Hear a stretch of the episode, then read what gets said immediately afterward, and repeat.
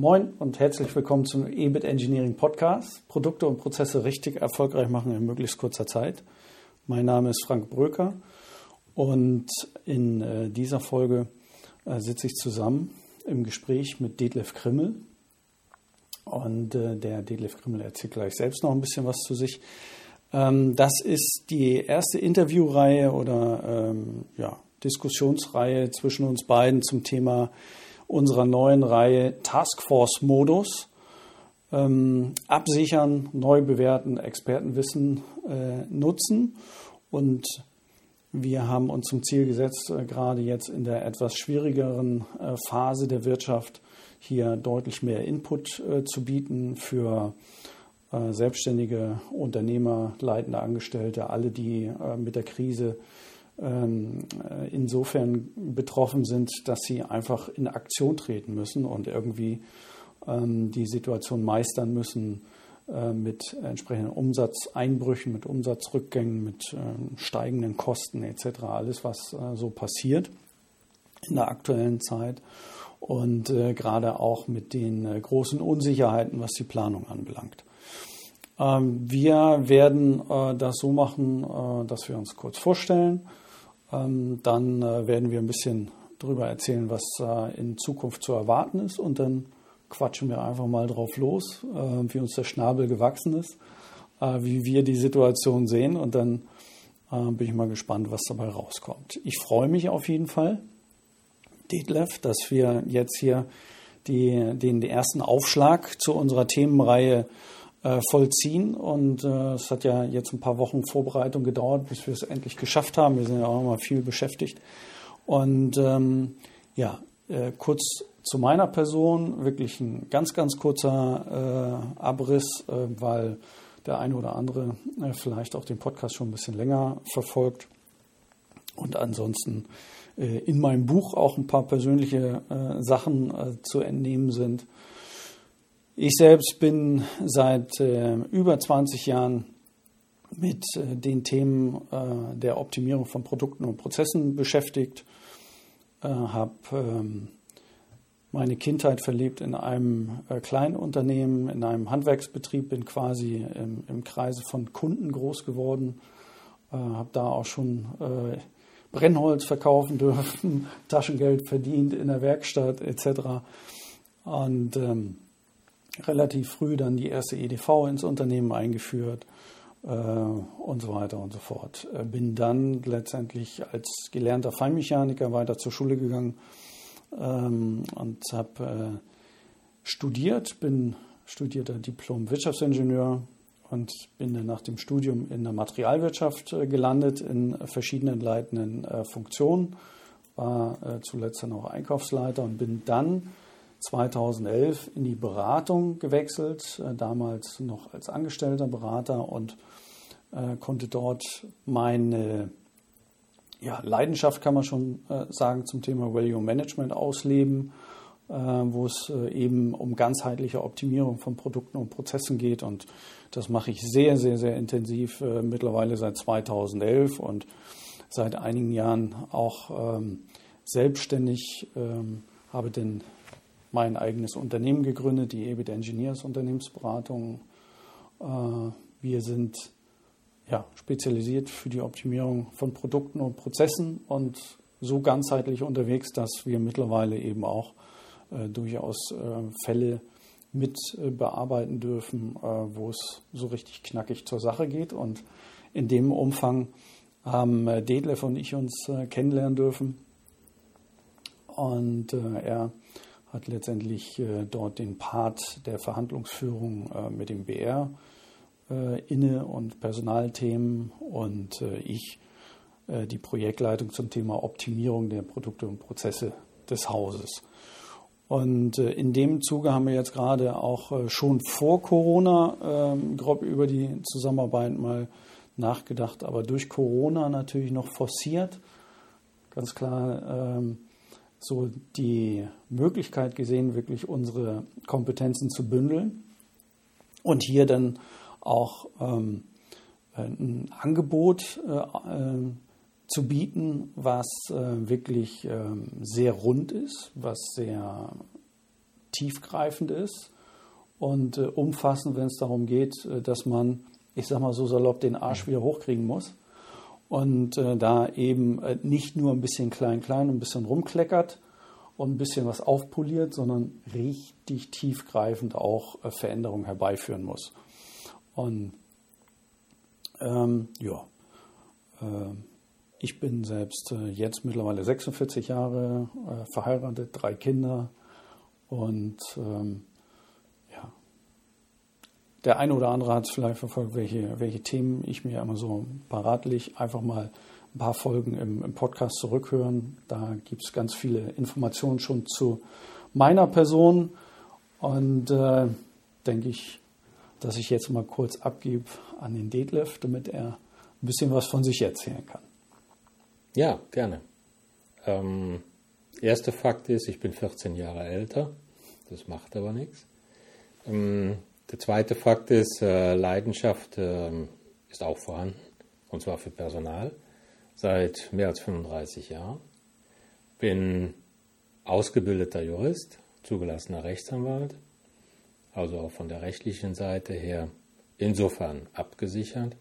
Ähm, Schwerpunkt der Tätigkeiten war aber meistens im personalwirtschaftlichen Bereich, ein Begriff, den man heute nicht mehr so im Munde führt weil man sich sehr viel mit Personal beschäftigt. Wirtschaftlichkeitsberechnung ist ein, ein anderes Thema, meinen viele. Ähm, ich komme noch aus der, der Zeit, wo Personalwirtschaft ähm, das Grundgerüst war. Mit Personal muss man wirtschaftlich umgehen, ansonsten funktioniert das Unternehmen nicht.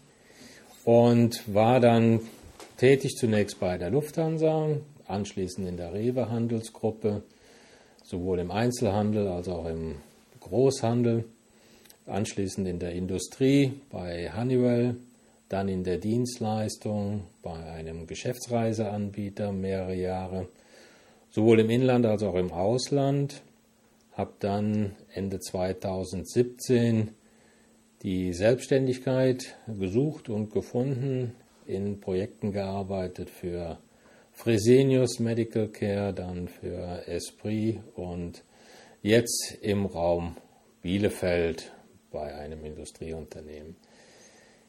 Schwerpunkte der Tätigkeit waren immer Reorganisation, Organisation, Strukturen schaffen, Ordnung schaffen, Klarheit schaffen, Transparenz schaffen ähm, und das in der Kombination aus personalwirtschaftlichen Überlegungen heraus, Kapazität, Kosten, Organisation des Personals und auf der anderen Seite immer äh, mit Bedacht auf die rechtliche Absicherung der Maßnahmen, sowohl im, im Außenverhältnis zu, zu Behörden, wem auch immer, aber auch im Innenverhältnis, insbesondere in Verhandlungen mit Betriebsräten und äh, Gewerkschaften, hier dafür zu sorgen, dass, dass betriebliche oder tarifliche Rahmenbedingungen äh, dem Betrieb nicht äh, die, die Luft zum Atmen nehmen ähm, und mit der Zielrichtung äh, erfolgreich tätig zu sein, dann auch vereinbar sind. Ähm, privat ähm, bin verheiratet. Ähm, Hobbys sind ähm, Wohnmobil und Oldies und ansonsten habe ich Spaß an erfolgreicher Arbeit. Ja, sehr schön. Sehr, sehr gut. Ähm, ja, vielleicht äh, gehen wir eingangs mal ganz kurz äh, durch, was äh, wir für Themen ähm, so überlegt haben. Ich kann das ja mal ein bisschen runterbeten, wirklich ein paar äh, wirklich knackige Themen, die wir zu bearbeiten haben. Jetzt aus deinem Themenfeld, Detlef, haben wir ähm, so dicht an Personalmanagement und Arbeitsrecht. Zum Beispiel, ähm, ist die Kurzarbeit sinnvoll und wenn ja, was muss ich bei Kurzarbeit beachten? Ob es jetzt am Ende wirklich genau der Titel wird, aber so Themengebiet Kurzarbeit. Dann äh, das Thema, äh, welche Maßnahmen zur kurzfristigen Reduzierung der Personalkosten habe ich noch, äh, zum Beispiel Teilzeit. Ähm, dann aber auch die Frage, was muss ich bei Kündigungen beachten, welche Formen gibt es, was kostet mich das, da mal über Größenordnungen auch zu sprechen. Das ist ja auch nicht äh, unbedingt äh, for free. Wie gestalte ich einen Arbeitsvertrag? Auf äh, was äh, muss ich dort achten? Da vielleicht eine Unterscheidung äh, bei Verträgen für Geschäftsführer, leitende Angestellte, in, in Gänsefüßchen normale Angestellte. Ähm, da gibt es ja sicherlich die, die eine oder andere Differenz zu beachten. Dann, wie gehe ich mit Betriebsräten um? Ähm, ist insofern sicherlich auch interessant, zumindest mal einen Ausblick zu geben oder eine kleine ähm, Information, äh, was eigentlich das Betriebsverfassungsgesetz so regelt. Ähm, da sind ganz viele ganz schwach aufgestellt, haben wir ja auch mal ein bisschen diskutiert. Und äh, was muss ich bei der Zusammenarbeit mit Leiharbeitsfirmen beachten? Weil wenn ich jetzt ganz radikal vielleicht Personal abbaue, jetzt in der Corona-Krise, ähm, dann aber nicht so schnell wieder festes Personal finde, dann ist das ja vielleicht eine Option, äh, gewisse Arbeiten ausgeführt zu bekommen. Dann ist mir äh, ein interessantes Thema wieder in die Finger gekommen, was ungefähr ein Jahr alt ist, wo es äh, groß durch die Presse ging, und zwar diese äh, neue EU-Verordnung zur Arbeitszeiterfassung, aus der heraus ähm, wirklich viele, viele Branchen, wo heute über Vertrauensarbeitszeit und so weiter die Regelungen äh, bestehen, dass dort eigentlich gesagt wird, dass ähm, ja, da doch viel mehr dokumentiert werden muss.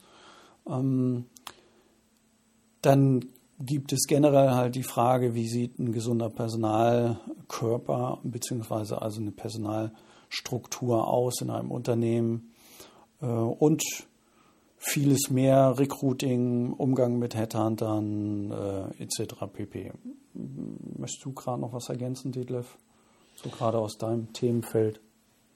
Ergänzen nicht, vielleicht eingehen auf das äh, Thema äh, Kurzarbeit, das derzeit in, in aller Munde ist, ähm, sicherlich zu Recht als kurzfristige Überbrückungsmaßnahme mit den erleichterten Voraussetzungen, die derzeit gelten. Ähm, aber meines Erachtens immer mit der, mit der Frage verbunden, ähm, was kommt danach? Denn die, die Kapazitäten, die ich in Kurzarbeit schicke, ähm, die kommen wieder zurück, die sind nicht weg.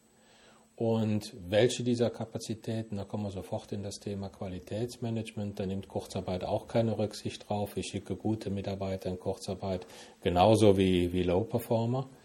Ähm, mit welchen Mitarbeitern möchte ich denn nach der Krise äh, weiter und mein Unternehmen weiterführen?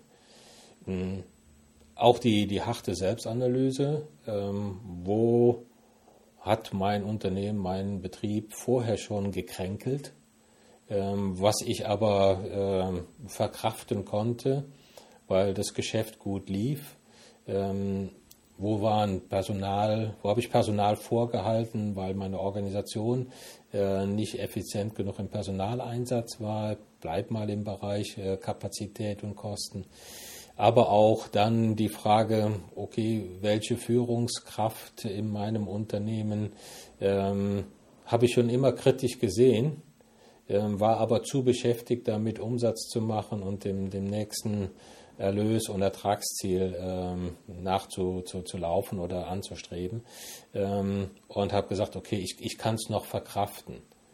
Und ähm, damit äh, bin ich eigentlich beim, beim Stichwort, äh, wenn wir über Taskforce reden, heißt das Kräfte bündeln. Und ähm, der erste Step ist, dass ich mir klar werden muss, darüber, was kann ich an Ballast, an Ineffizienz ähm, noch verkraften unter verschärften Voraussetzungen? Und wo muss ich jetzt wirklich die, die Reißleine ziehen, weil ich ansonsten in dem Moment, wo es nicht zu einer V-Entwicklung kommt mit starkem Absturz und gleichermaßen rasanten Anstieg, sondern zu einer Entwicklung, wo der der Absturz kommt und auch ein gewisser Anstieg, aber ich damit rechnen muss, für eine erkleckliche Dauer auf geringerem Niveau effizienter, kostengünstiger arbeiten zu müssen. Wie bin ich darauf vorbereitet? Und da hilft mir Kurzarbeit nur über den, den Abschwung hinweg. Schon im Aufstieg hilft die Kurzarbeit nicht mehr. Auf einem niedrigeren Plateau ist sie völlig ungeeignet. Und wenn ich jetzt nicht Maßnahmen ergreife, mich auf dieses veränderte Plateau einzustellen, wenn nicht jetzt, wann dann? Mhm. Naja, so das Wurzelzeichen, ne? Ja. über das wir gesprochen haben. Wo Nur seitenverkehrt halt. Ja, ja, wo es, wo es dann eine leichte Erholung gibt und dann ähm, auf vielleicht äh, dann 20 Prozent äh, geringerem Niveau oder so weiterläuft. Ne? Ähm, genau, da zielen natürlich auch äh, die ureigenen äh, Themen von, von EBIT Engineers damit rein und auch äh, die wir hier im EBIT Engineering Podcast immer mal besprechen, Cost Engineering, EBIT Engineering. Jetzt aber dann zu Beginn einer solchen Situation natürlich geht es um die Absicherung der Liquidität. Also schon eine gewisse Priorisierung drin. Natürlich muss das Cash-Management da erstmal als erstes greifen. Ähm, da mm, ist sicherlich das Vorgehen nach Pareto, 80-20-Regel, sinnvoll. Da brauche ich ein, ein, Höchstmaß an Wirkung in den äh, Aktivitäten. Äh, ich muss mir die Materialkosten anschauen, Bestellungen schieben, stornieren, Zahlungsziele neu verhandeln, Materialgruppen vielleicht auch neu ausschreiben. Auch indirekte Kosten berücksichtigen, wie IT, Wartungsverträge oder Frachten.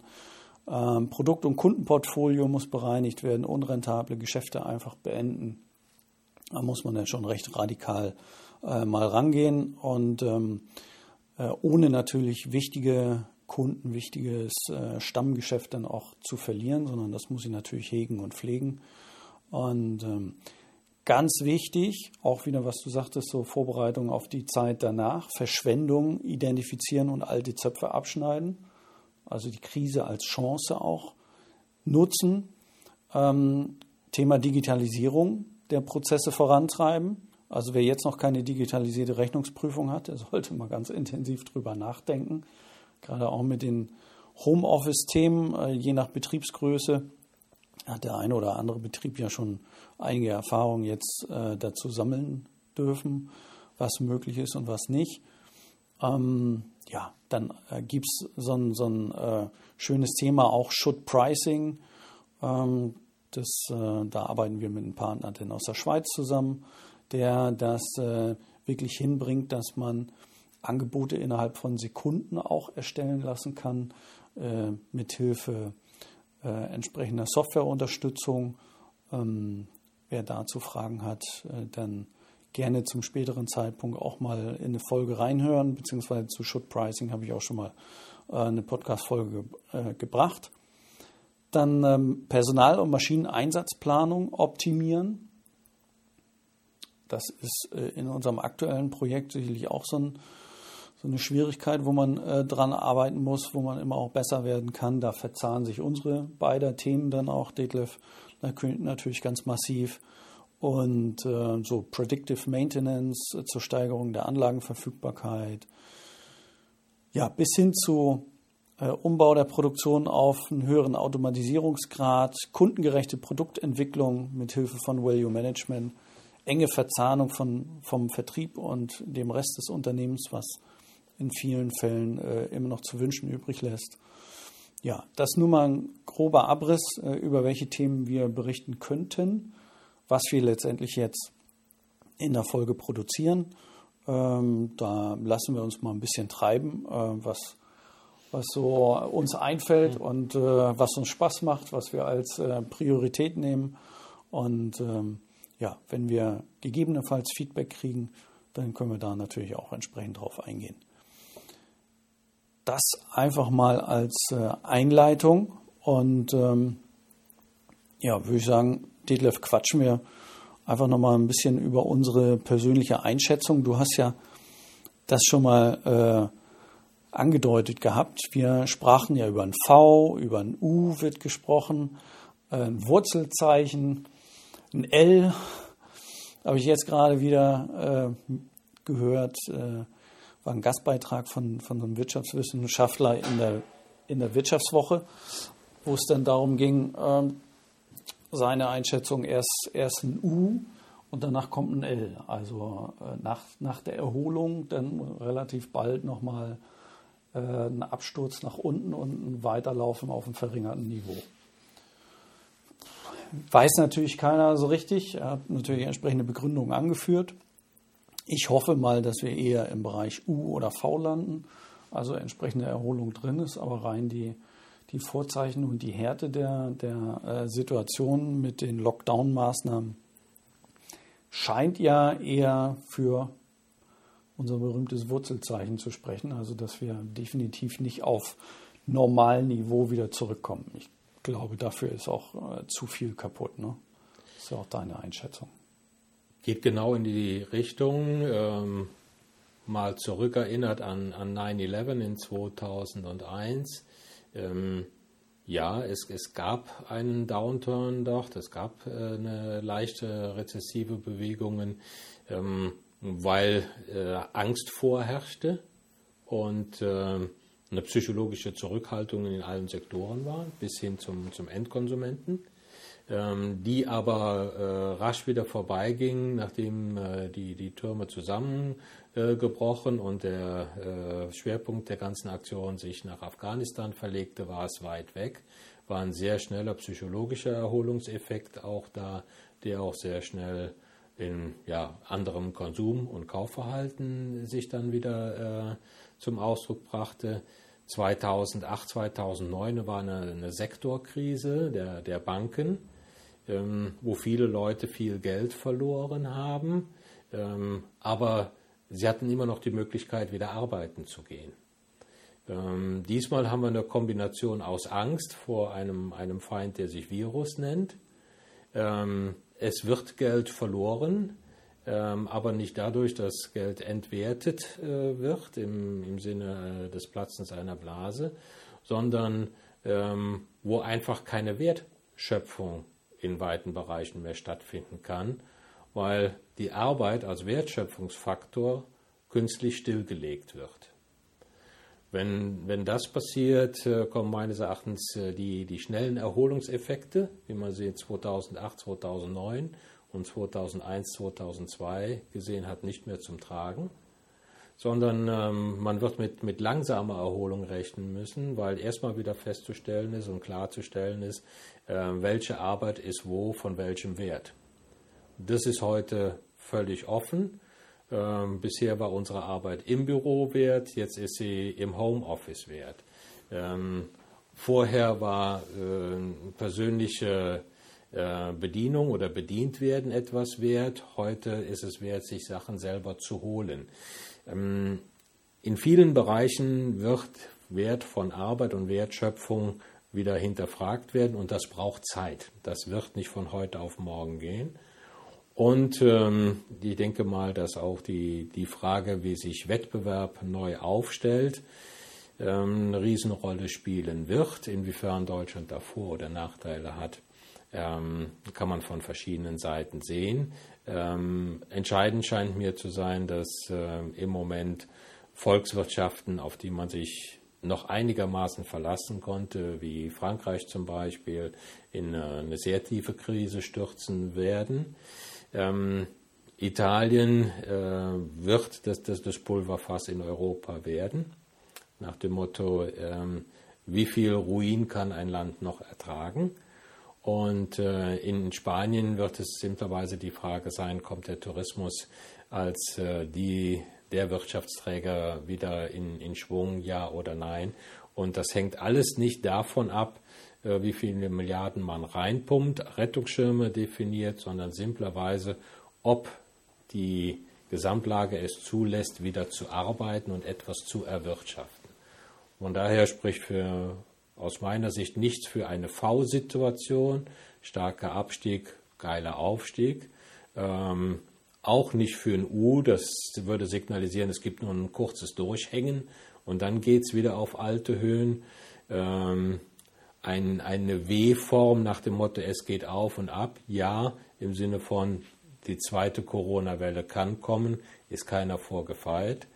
Ähm, aus den eben genannten Gründen sehe ich es aber für höchstwahrscheinlich an, dass wir einen gewissen Abstieg haben werden, äh, uns über einen kleinen Aufstieg wieder freuen können, nämlich da, wo Arbeit eingesetzt und Wert schöpft. Da wird auch das Wachstum herkommen. Aber die Selbstverständlichkeit, dass jedwede Art von Arbeit irgendeinen Wertschöpfungsfaktor darstellt, ähm, diese Selbstverständlichkeit, die scheint mir erstmal auf längere Sicht unterbrochen. Hm. Ja, wir hatten ja auch mal diskutiert über das Thema Geschäftsreisen. Ne? Also erstmal vorweg, ich denke ja schon, dass gerade äh, das gemeinsame Essen gehen, ähm, dass ansonsten auch äh, gemeinsam, äh, also weil du sagtest, der Wert ähm, ist jetzt Essen abzuholen oder so. Ich mhm. denke schon, dass immer noch auch höher angerechnet wird, der Wert wirklich gemeinschaftlich irgendwo was essen zu gehen, äh, wieder zusammenzukommen ähm, äh, auf Messen zu gehen, Veranstaltungen zu besuchen, persönliche Kontakte zu pflegen. Das äh, wird nie komplett verdrängt werden. Dafür ist der Mensch ein zu soziales Wesen. Und ich merke das bei mir selber, dass ich, man dürstet ja so richtig danach, mal wieder normal mit anderen in Interaktion zu treten. Und ähm, Jetzt habe ich äh, direkt auch äh, schon das eine oder andere Beispiel gehört, wo die Leute gesagt haben, mich nervt dieser ganze Quatsch an.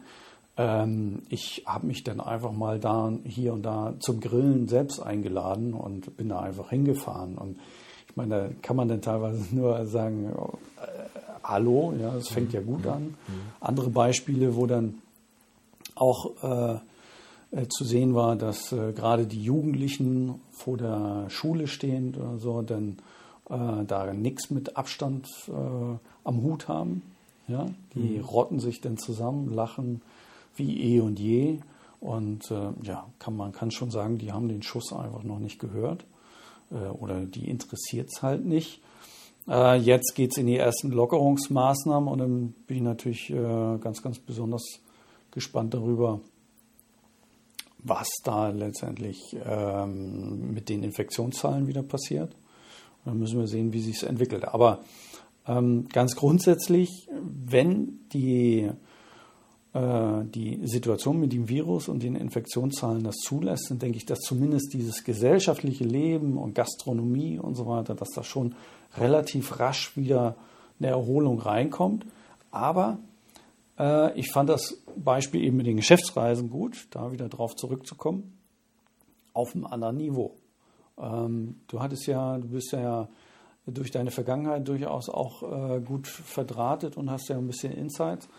Ähm, das war ja in der Vergangenheit, sagtest du mal so, dass es schon auf einem verringerten Niveau weiterging. Und jetzt ist die Schätzung, was war das, auf einem Niveau von 70 Prozent von, von der Situation vorher vielleicht, ne? dass es in, in, in der Form mit Geschäftsreisen dann erstmal weitergeht. Ja, ähm, 70 Prozent ist nach meiner Ansicht hochgegriffen. Wir hatten nach äh, 9-11 äh, einen leichten Abschwung im Bereich der Geschäftsreisen zu verzeichnen, der sich relativ schnell erholt hat, nachdem das Thema Flugsicherheit, Überflug äh, bestimmter Länder und Gebiete ähm, dann wieder als, als sicher propagiert wurde. Ähm, da war das Thema Geschäftsreisen sehr schnell auf, auf altem Stand und wuchs mit der allgemeinen wirtschaftlichen Entwicklung und der Globalisierung.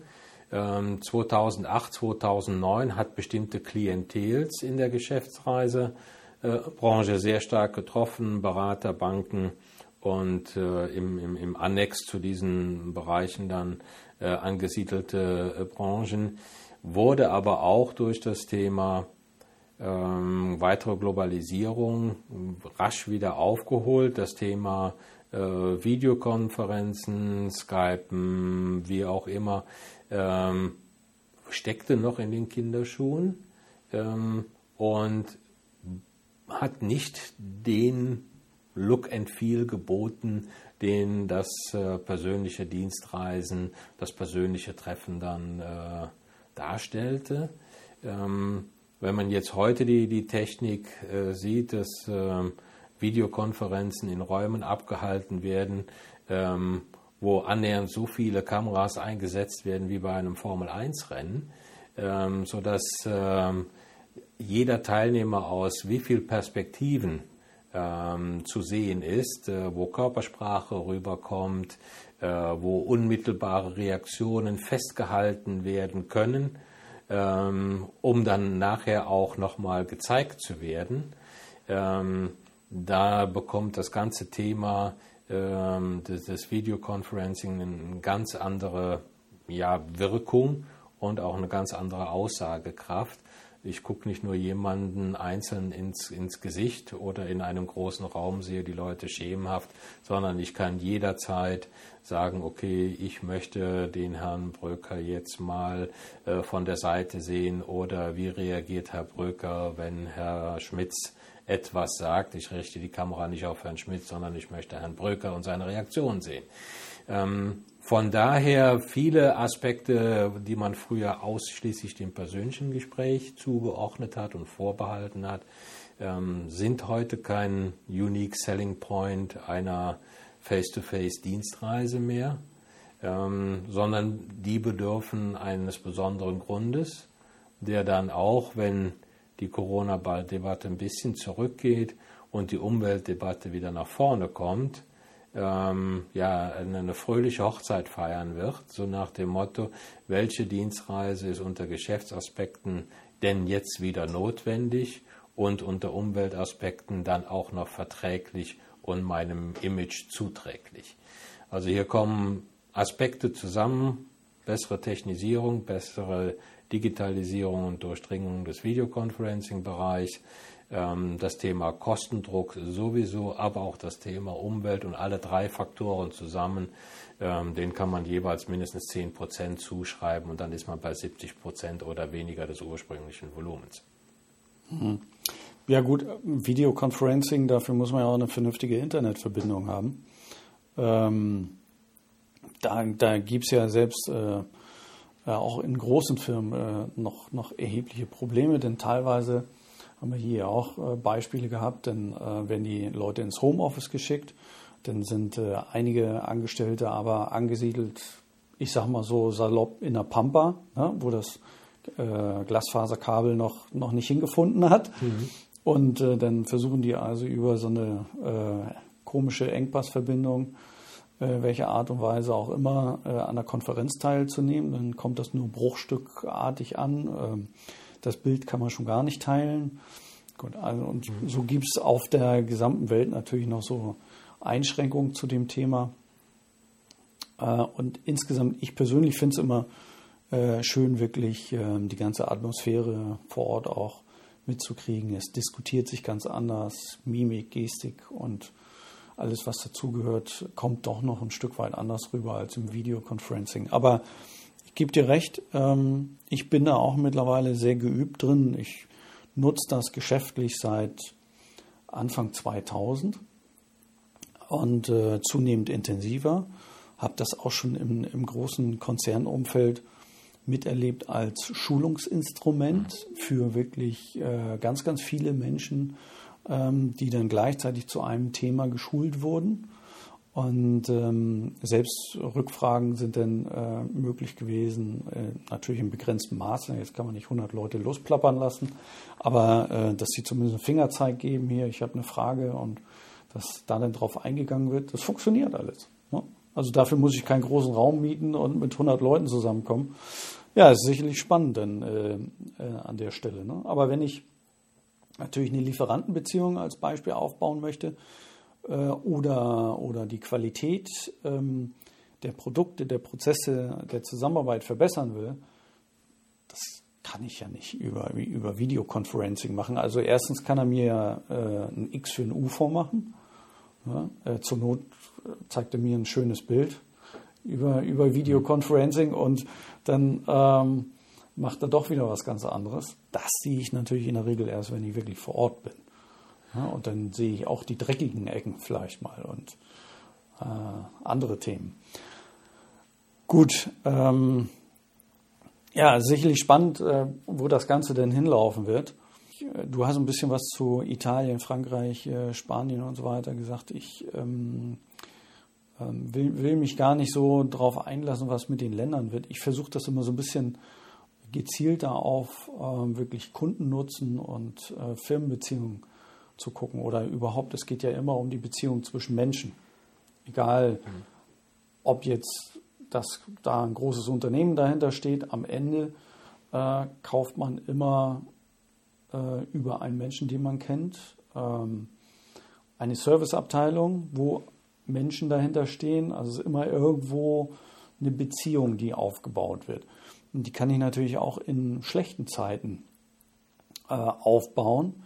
Und für mich steht jetzt so ein bisschen im Vordergrund, jetzt müssen die Leute richtig Gas geben und Attacke machen im, im Networking und äh, wirklich dran zu bleiben, ihren Produktnutzen nach vorne zu bringen und äh, da mehr als vorher schon äh, wirklich zusehen, dass sie ein vernünftiges Produkt, einen vernünftigen Service an Start kriegen. Ne? Also es ist natürlich jetzt ein Beschleuniger, die ganze ähm, Ausnahmesituation, die wir haben. Wenn ich bisher ein schlechtes, äh, du hast es auch schon ja. so angedeutet gehabt, wenn ich bisher einen schlechten Prozess äh, hatte, äh, dann äh, wird das jetzt natürlich umso schlechter sein. Und ähm, da wird sicherlich auch das eine oder andere ausgedünnt werden, wo Firmen und Leistungen auf der Strecke bleiben. Ich sage mal so salopp, die es teilweise vielleicht auch nicht verdient haben, weiter am Markt zu bleiben. Äh, vielleicht auch nicht schlecht, wenn wir da einfach mal eine, eine Bereinigung reinkriegen in, in, die eine oder andere Thematik. Ja, ja ich, ich, denke, was, was verlernt worden ist in, in vielen Bereichen, ist das Thema äh, äh, Benchmarking oder einfach der, der Abgleich mit dem Wettbewerb. Ähm, die Entwicklung, das Wachstum hat, hat viele satt gemacht, konnte viele satt machen. Ähm, jetzt ist das, das Wachstum erstmal weg. Äh, wir reden über negatives Wachstum, das klingt so schön, das heißt nichts anderes als Rezession. Ähm, und ähm, wenn mir Dinge genommen werden und meinem Wettbewerber auch, stellt sich erstmal die Frage, wer kann es leichter verkraften? Und ähm, wann muss ich mich auch dem Wettbewerb in, in der Weise stellen, dass ich sage, okay, ähm, inwiefern kann man sich zusammentun, zusammenführen, inwiefern besteht ein Zwang zur Konsolidierung? Ähm, in dem Sinne, dass ich äh, nicht die Zeit habe, jetzt eigene Produkte zu entwickeln, ähm, aber ich bin mit meinem Produkt äh, und Marktmacht nicht stark genug zu überleben. Mein Konkurrent mit seinem anderen Produkt ist auch nicht stark genug. Ähm, wie sieht denn unser gemeinsamer Markt aus? Ähm, und wenn wir aus äh, einem Produktportfolio von 20 Produkten 8 machen ähm, und entsprechend äh, uns darauf fokussieren, ist das ein Weg daraus, gemeinsam aus der Krise zu kommen? Ob jetzt nun als Kooperation, als Joint Venture, als, äh, als Merger, was auch immer. Ähm, die Themen. Wo, wobei, also wenn Kooperation, Merger und so weiter, da habe ich einen schönen Spruch äh, neulich gehört, äh, es geht ja meist der Blinde mit dem Blinden zusammen und nicht irgendwie ein Blinder mit einem Starken oder ein Starker und ein Starker, sondern der, der vorher stark war, der wird auch in der Krise in der Regel stark sein, weil er einfach ein starkes Produkt hat. Und warum soll der jetzt mit irgendeinem zusammengehen? Ne? Dann ist immer die Frage, wird aus Minus und Minus plötzlich Plus? Ich glaube nicht. Also von daher ist immer die Frage, äh, ist das nur ein Verlängern des, des, äh, des Abstiegs oder, oder Verlangsamen des Abstiegs, sage ich mal so? Bleibe ich in deinem Bild. Äh, manchmal kann man auch von außen Licht ins Dunkel bringen. Hm. In dem Sinne, dass man sagt, jetzt lass ich mal analysieren, bin ich kooperationsfähig? Hm, ja, klar. Das gehört mit zu der Analyse, wie sieht mein Stärken-Schwächen-Profil als Unternehmen aus, äh, genauso dazu, wie die Frage, kann ich eigenständig überleben? Ähm, bin ich Marktplayer genug, um alleine zu überleben? Ähm, und dass man, äh, um diesen Blickwinkel zu erweitern, äh, dann am besten mal auch Licht von außen reinholt, um die Erleuchtung zu bekommen, nach dem Motto, wo sind denn meine Bewegungsspielräume? Ja, Spielräume, aber auch, äh, was bringe ich denn in so eine Partnerschaft äh, als Stärke wirklich ein? Ne? Mhm. Immer wieder dieser Punkt Differenzierung. Was macht denn mein Geschäft aus? Ähm, warum kaufen die Kunden von mir? Bin ich nur einer von vielen, die das Gleiche tun? Mhm. Oder halte ich den Kopf irgendwie mal so ein bisschen aus der Menge raus und werde wahrgenommen. Ne? Und ich denke, die, die äh, bisher so mitgelaufen sind, haben halt vom allgemeinen Auftrieb des Marktes und so weiter profitiert, aber waren mehr so Me-Too-Produkte mhm. oder Leistungen. Äh, die werden das natürlich deutlich schwerer haben, weil für die geht das natürlich genauso Me-Too-mäßig, bloß in die andere Richtung. Mhm. Ja, also denn das umgekehrte Vorzeichen. Und ähm, deswegen fängt das äh, aus, aus meiner Sicht, aus unserer Sicht auch vom, von Seiten des EBIT Engineering Gedankens her natürlich ganz vorne an.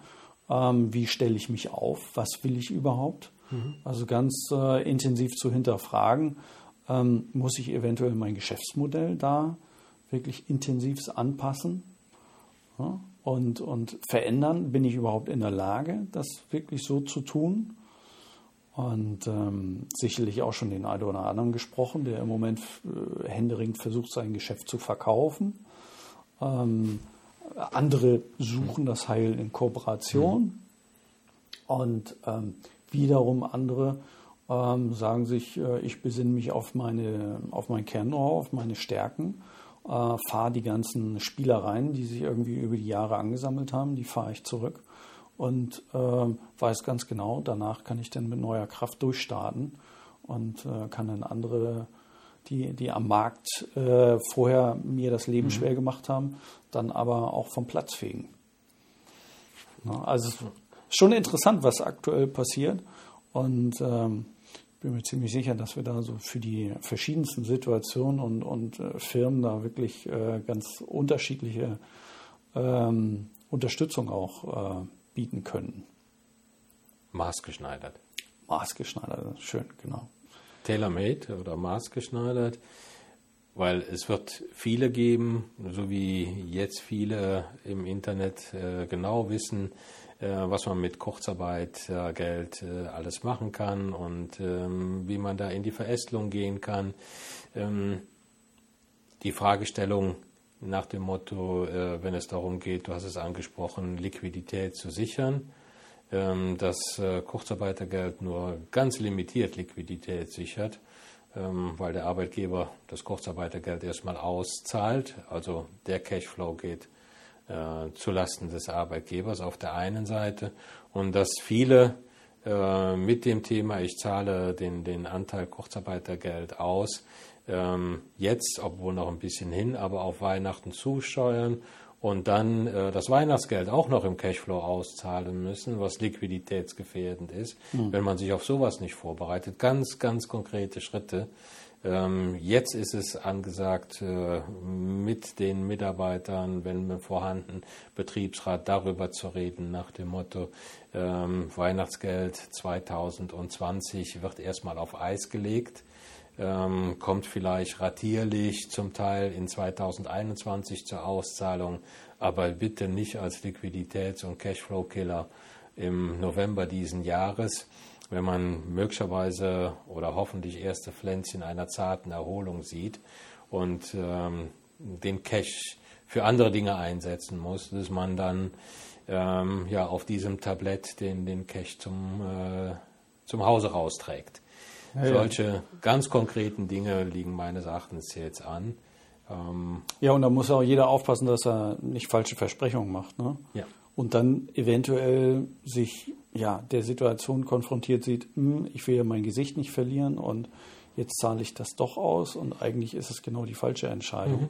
Da sollte jeder wirklich ganz, ganz äh, nüchtern, sachlich ähm, äh, sich das anschauen und ähm, eben nichts versprechen, weil aktuell weiß doch keiner, wohin die Reise geht, was will man da für Versprechen machen. Mhm. Funktioniert ja nicht. Mhm. Ne? Mhm. Äh, so blöd es dann für die einzelnen Mitarbeiter immer ist.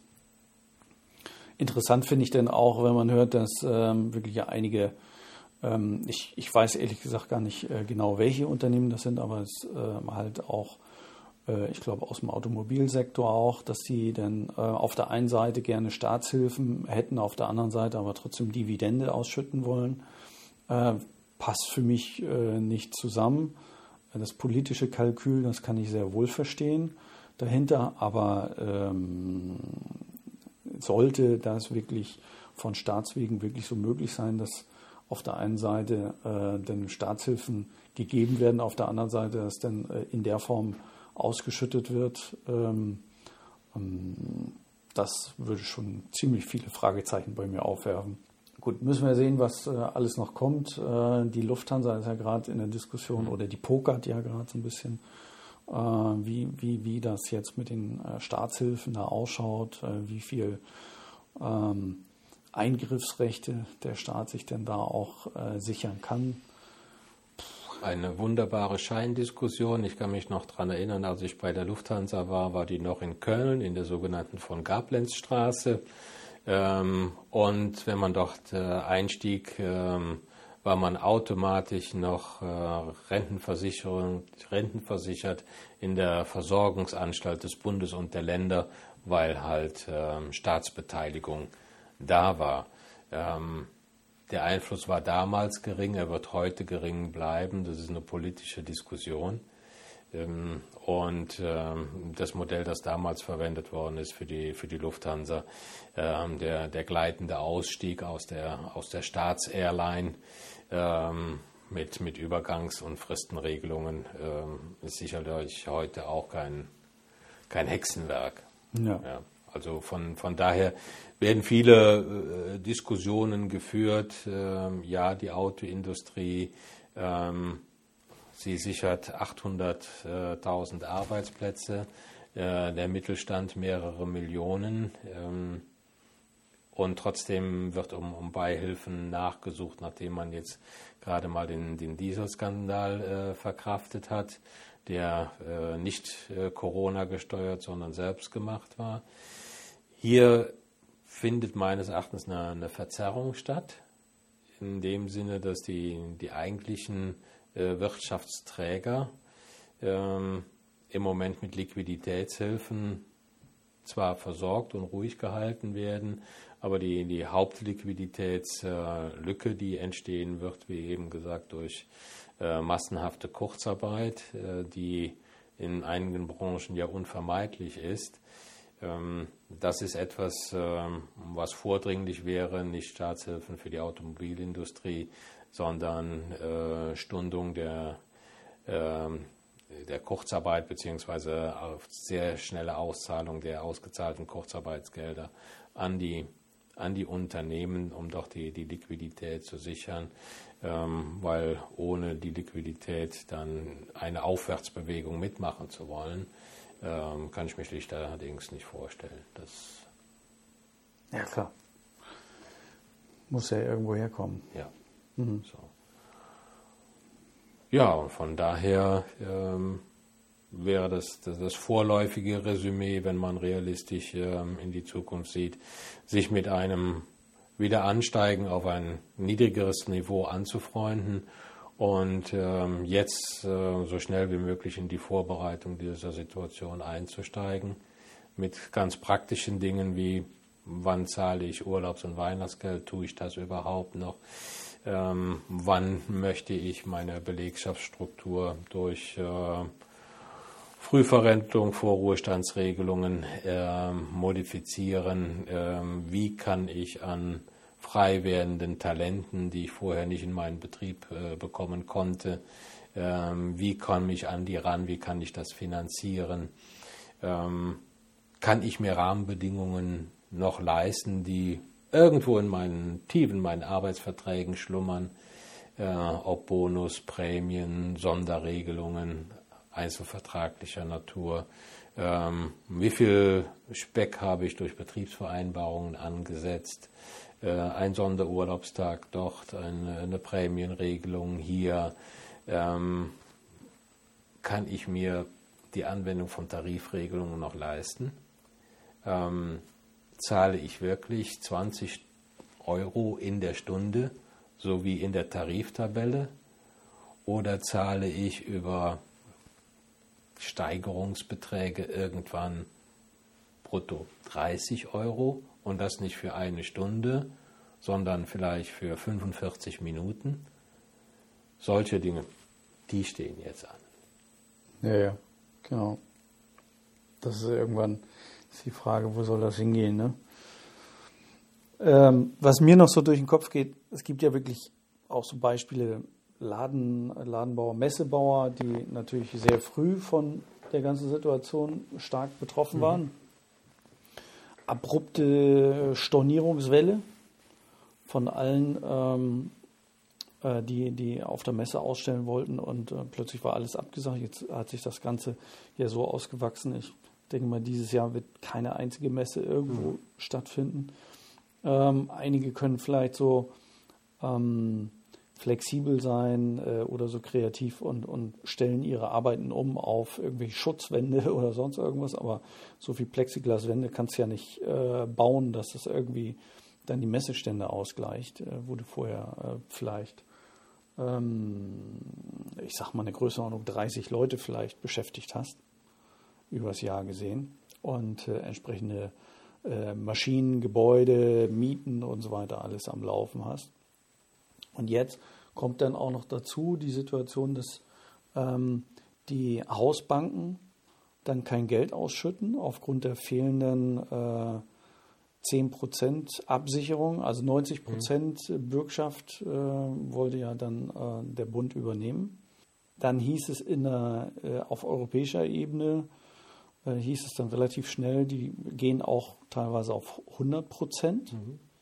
Ich weiß nicht, hast du irgendeinen Fall mitbekommen, wo es wirklich so geregelt wurde? Ich kenne nur Fälle, wo wirklich nach wie vor nur 90 Prozent Bürgschaft übernommen wurde und die restlichen 10 Prozent Ausfallrisiko letztendlich in der Diskussion mit den Hausbanken dazu führt, dass, dass viele Firmen nach wie vor kein Geld gekriegt haben. Weil die dann äh, halt in der Diskussion stehen, dass die Hausbank fragt, ähm, ja, wir können die Situation gar nicht einschätzen, wann, wann sich das bessert. Und dann so die, die klassische Frage, sind Sie eigentlich schon ein totes Pferd, was wir hier jetzt reiten, oder ähm, investieren wir noch in Sie? Und ähm, wie hoch ist das Ausfallrisiko an der Stelle? Und teilweise, wenn dann einer eine Million aufnehmen möchte, um eine gewisse äh, Zeit zu überbrücken, sind das äh, zumindest 100.000 äh, Euro für die Hausbank Ausfallrisiko, die dann nicht vom Bund gedeckelt sind. Und äh, wenn die das äh, ein paar Fälle haben, dann kommen schnell mal ein paar Millionen äh, Verlust auch und Ausfälle für die Banken zusammen. Deswegen auf der einen Seite kann ich die Banken ja auch verstehen, dass sie da dann länger drauf rumeiern. Auf der anderen Seite ähm, ist es ja genau nicht das, was auch der, der Altmaier dann letztendlich äh, und die Bundesregierung mit, mit den ganzen Sachen bezwecken wollte. Aber ich kenne nur wenige Fälle, wo es, wo es wirklich reibungslos durchgelaufen ist. Hast du da andere Eindrücke irgendwie vom Markt oder so? Ich, ich finde das ziemlich desaströs, wie das da gerade vonstatten geht. Also was, was ich mitbekomme ähm, im, im, mittelständischen Bereich, ähm, im Umfeld äh, da, wo ich wohne, ähm, ist, dass zum einen kaum Kredite nachgefragt werden. Ähm, weil es die, die Frage ist, wofür setze ich das Geld ein, wenn nicht nur zur simplen Kost Fixkostenabdeckung. Ähm, für den investiven Bereich wird kaum Geld nachgefragt, was im Grunde genommen bei den Banken zu dem Problem führt, ähm, dass die zu viel Geld haben und deren Geld nicht arbeitet. Mit der Maßgabe, dass ähm, in dem Moment, wo hier keine kein Zusammenspiel von, von Bundes- und Landesbürgschaften bis zum, zum 100% Risiko, bis zur 100% Risikoabdeckung kommt, ähm, dass das heftige Problem einer Deflation äh, besteht, weil es ist mehr Geld im Umlauf und es wird mehr Geld in Umlauf reingepumpt, als derzeit für investive äh, Bereiche nachgefragt wird. Das mhm. ist einfach zur, zur Abdeckung laufender Kosten was aber keinen kein, kein Schub bringt. Und äh, die Banken leben dann oder sitzen auf einer Menge Geld, ähm, das äh, nicht arbeitet. Ähm, sie können es nicht zur, zur Zentralbank bringen. Da kriegen sie Null bis Negativzinsen. Ja, negative eher. Genau. Eher negative Zinsen. Ähm, sodass sie irgendwann in die Bredouille reinkommen werden. Und ich denke, darauf wartet jetzt die, die Politik ein bisschen nach dem Motto, entweder verlieren sie das Geld über Negativzinsen, weil es nicht arbeitet, oder sie gehen das Risiko, dass sie einen Teil des Geldes verlieren, weil die Kredite nicht halten.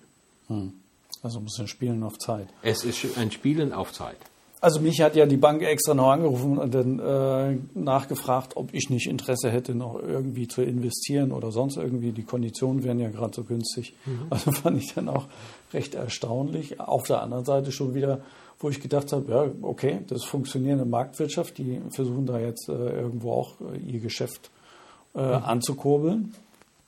Äh, kennen kennen ähm, einige Banker, die dann zwar auch mittlerweile im Homeoffice sitzen, aber äh, wirklich ein Arsch voll Arbeit haben, die ganzen Kreditanträge und so weiter mhm. zu bearbeiten. Mhm.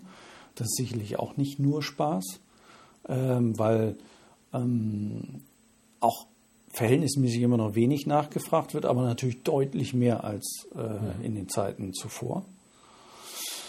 Ja, bin ich gespannt, in welche Richtung das dann läuft. Ne? Ja, aber nochmal eine ganz interessante Sichtweise, ja, äh, dass, dass wir dann da in die Deflationsgefahr laufen. Ja. Ist definitiv so. Und Deflation ist ja äh, deutlich äh, giftiger noch für, äh, für eine Wirtschaft als eine Inflation dann an der Stelle. Ne? Das hat man ja auch äh, die letzten Jahre, fast schon Jahrzehnte in Japan gesehen, äh, was das äh, so anrichten kann. Ja, der, der Motor stottert dann nicht nur, sondern hat, hat echte Aussetzer, der Wirtschaftsmotor. Und ähm, die, die deutsche Wirtschaft und die Erholung hier ist dann im Grunde genommen schizophrenerweise von Inflation im europäischen Ausland ähm, abhängig dorthin, wo, wo wir liefern können.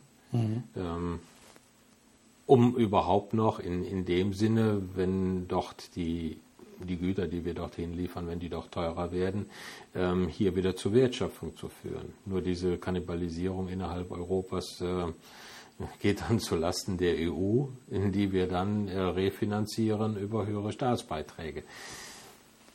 Auch keine, keine echte Lösung.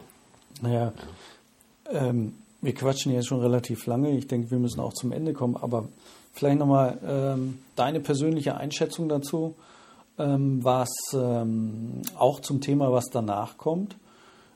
Mm, ich persönlich bin äh, der Meinung, die ganzen Staatshilfen und, und äh, Zuschüsse, die nicht zurückgezahlt werden müssen und so weiter, das ist ja ein Wahnsinn, was da an Geld äh, jetzt auch zusätzlich in die Verschuldung gegangen ist. Das holen die sich doch recht bald dann über Steuererhöhungen. Oder ist das nur meine, meine Einschätzung? Also ich erwarte eigentlich irgendwas Kreatives, spätestens ab nächstem Jahr ähm, wo, wo die dann anfangen, ähm, ja, Reichensteuer vielleicht äh, wieder ein Thema für die SPD. Ähm, andere haben dann äh, auch schon, schon verschiedene andere Sachen diskutiert. Aber irgendwas Interessantes wird doch wieder kommen und ähm, so wie ich vermute, wird es nicht die, die Superreichen treffen, sondern wieder äh, die Mittelschicht ähm, beziehungsweise ein Gänsefüßchen den kleinen Mann. Oder wie, wie ist deine persönliche Einschätzung dazu? Ähm, wir haben immer noch einen Mehrwertsteuersatz von 19 Prozent. Äh, wenn wir einfach mal über die Grenzen gucken, da gibt es nicht nur Tempolimits, sondern auch höhere Mehrwertsteuersätze. Hm. Ähm, wie lange wir das halten können, da mache ich mal ein großes Fragezeichen. Ja. Und ähm, es gibt zwei Haupteinnahmequellen. Entweder ist es der Export, der wieder an zu boomen fängt und wir haben einen Außenhandelsüberschuss aus dem wir vieles äh, refinanzieren können. Oder äh, und oder wir müssen äh, den, den Binnenmarkt, sobald er wieder anfängt äh, zu laufen, sukzessive abschöpfen über eine stufenweise Mehrwertsteuererhöhung, die dann von 19 auf 21, auf 23, auf 25 Prozent geht und da werden wir 2027 sein. Ja, ja.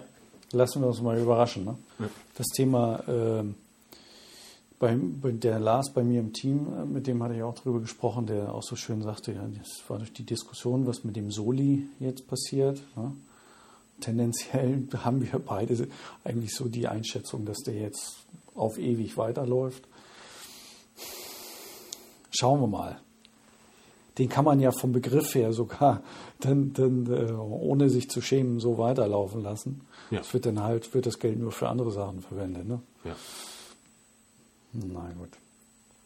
Ja, aber schöner, schöner erster Aufschlag, äh, denke ich, äh, zum Thema Taskforce-Modus, äh, die, die neue Reihe jetzt äh, im EBIT Engineering Podcast. Ähm, ja, wir haben noch viele Themen vor der Brust, Detlef, ähm, wo wir äh, ganz viel Mehrwert nach draußen bringen können, einfach äh, durch Hören des Podcasts. Ähm, das war jetzt ja eigentlich nur mal so die Kennenlernrunde für die Hörer und, und was sie erwartet. Wir sind kräftig äh, in der Folge dabei, äh, verschiedenste ähm, Themenreihen jetzt äh, oder Themen dazu zu produzieren. Ja. Was meinst du? Was nehmen wir uns als nächstes vor? Äh, Kurzarbeit nochmal näher beleuchten. Ich denke, von der Thematik her und äh, das ja in aller Munde ist, sollten wir da vielleicht mal ein bisschen äh, Spot auf das Thema bringen und vor allen Dingen auch die ähm, nicht nur positiven Elemente der Kurzarbeit äh, da beleuchten. Ne? Kurzarbeit ist Teil der Arbeitszeit. Arbeitszeit kann man auch noch unter dem Thema Teilzeit betrachten. Arbeitszeit kann man unter dem Gesichtspunkt betrachten, wie viel Arbeitszeit bekomme ich für mein Geld als Unternehmer und ähm, wie viel Arbeitszeit geht mir durch Ineffizienz, durch Regelungswut auch verloren. Also mein Vorschlag wäre, das Thema Kurzarbeit äh, als Arbeitszeitthema zu begreifen, als eine Variante äh, zu begreifen, die man einsetzt, wenn der Arbeitsanfall mal nicht so hoch ist. Dann geht man in, den Kurz, in die Kurzarbeit, um den Ausfall zu kompensieren. Ähm, spannend ist die Frage, was ist, wenn der Arbeitsanfall wieder da ist? Muss ich dann genauso viel Arbeitszeit und Arbeitskosten dafür investieren wie vor Corona und kann ich mir das leisten? Also in diesem Sinne, ähm, ja, vielen Dank fürs Zuhören. Äh, vielen Dank an dich, Detlef. Gerne. Ich freue mich auf die weiteren Runden mit dir und ähm, wünsche äh, wie immer alles Gute, noch äh, viele spannende Projekte an alle da draußen. Bleiben Sie gesund und bis bald, Ihr Frank Bröker.